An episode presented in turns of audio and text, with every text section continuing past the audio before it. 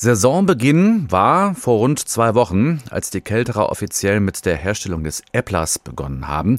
Ja, da atmen Freunde des hessischen Nationalgetränks natürlich auf. Das Problem ist nur, es gibt immer weniger, nennen wir es mal, Rohmaterial dafür. Hier und da gibt es in dieser Saison rund 75 Prozent weniger Äpfel, die in die Produktion einfließen können.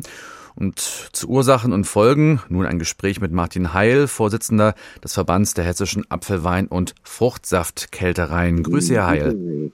Ja, hallo. Warum ist denn die Ernte dieses Jahr so mies? Ist das auch schon eine Folge des Klimawandels? Ja, wir haben ja im heimischen Streuobstanbau immer eine Alternanz. Das heißt, es gibt ein gutes und ein schlechtes Jahr. Ähm, jetzt war leider das letzte Jahr, hätte eigentlich ein gutes sein müssen. Dadurch, dass es dann aber ein sehr trockener Sommer war, ähm, war die Ernte dann doch nicht so groß. Und dann hatte man gehofft, dass dieses Jahr sich die Bäume einfach nicht so ausgepowert haben. Letztes Jahr, dass man fünf vernünftige Ernte dieses Jahr bekommt. Ähm, es war aber doch weniger. Also das sind schon auch Boten äh, definitiv des Klimawandels oder des unsteten Wetters. Also die Erst waren die Sträubswiesen drei Jahre lang sehr trocken. Dieses Jahr hatten wir sehr viel äh, Regen. Ähm, und das ist schon ein Problem, das macht schon den Bäumen Stress.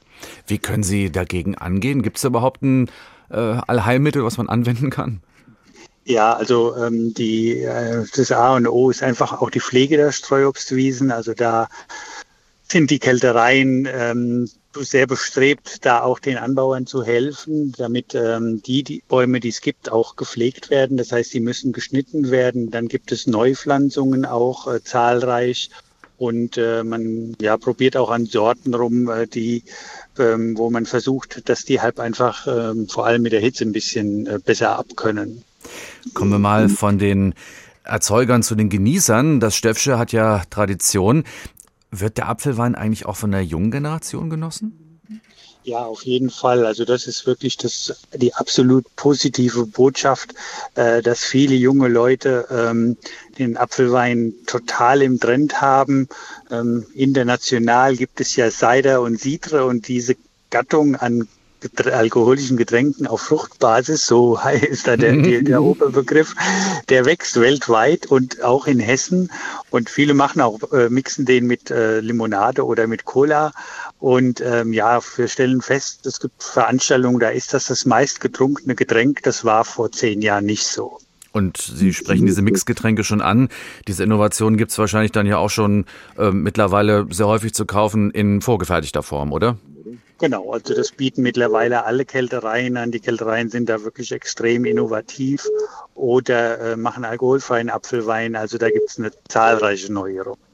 Mit welchen Aussichten schauen Sie in die Zukunft Ihrer Branche? Haben Sie eigentlich auch Nachwuchssorgen?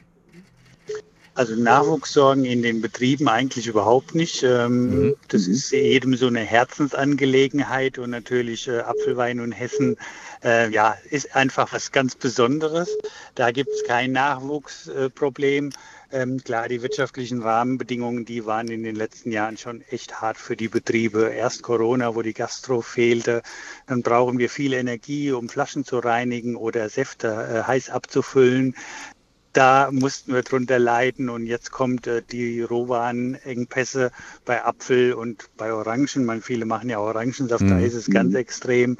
Ähm, das, da muss man schon echt viel äh, Mut haben und äh, ja, viel arbeiten, damit man da weitermachen kann und positiv in die Zukunft gucken kann.